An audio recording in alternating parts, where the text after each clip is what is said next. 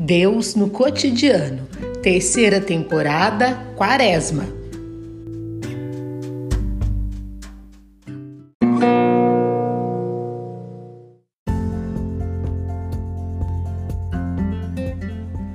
Sexto dia, Evangelho de São Mateus, capítulo 25.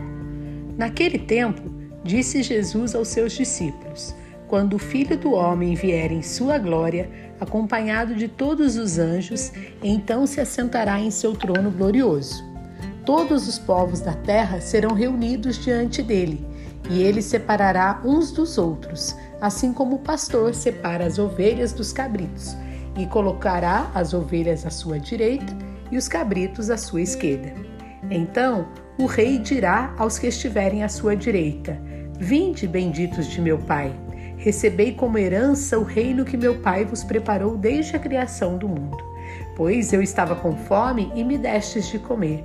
Eu estava com sede e me destes de beber.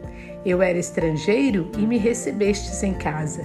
Eu estava nu e me vestistes. Eu estava doente e cuidastes de mim. Eu estava na prisão e fostes me visitar. Então os justos lhe perguntarão: Senhor, quando foi que te vimos com fome e te demos de comer? Com sede e te demos de beber? Quando foi que te vimos como estrangeiro e te recebemos em casa e sem roupa e te vestimos? Quando foi que te vimos doente ou preso e fomos te visitar? Então o rei lhes, responderá: Em verdade eu vos digo que todas as vezes que fizestes isso a um dos menores de meus irmãos, foi a mim que o fizestes. Depois o rei dirá aos que estiverem à sua esquerda: Afastai-vos de mim, malditos, ide para o fogo eterno, preparado para o diabo e para os seus anjos. Pois eu estava com fome e não me destes de comer. Eu estava com sede e não me destes de beber.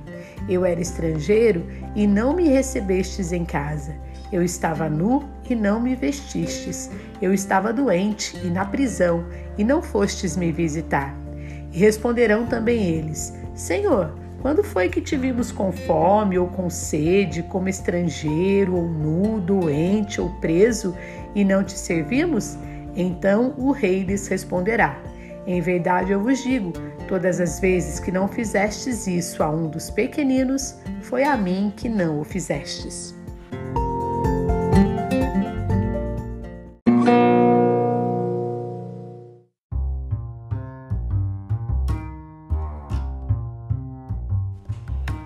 Em que este texto bíblico nos inspira a refletir e a orar hoje? No final dos tempos, o que nos distinguirá perante Deus será o amor que tivermos praticado, a partir do que aprendemos com Ele. Seremos reconhecidos pelo bem que tivermos praticado uns para com os outros. Nosso passaporte para o reino dos céus será autenticado pelas nossas obras de caridade e de misericórdia aqui na terra. Peçamos, portanto, ao Espírito Santo que nos ajude a reconhecer Deus nos mais necessitados, cientes de que nenhum bem realizado para com o próximo por amor ficará sem a sua recompensa. Façamos o bem hoje.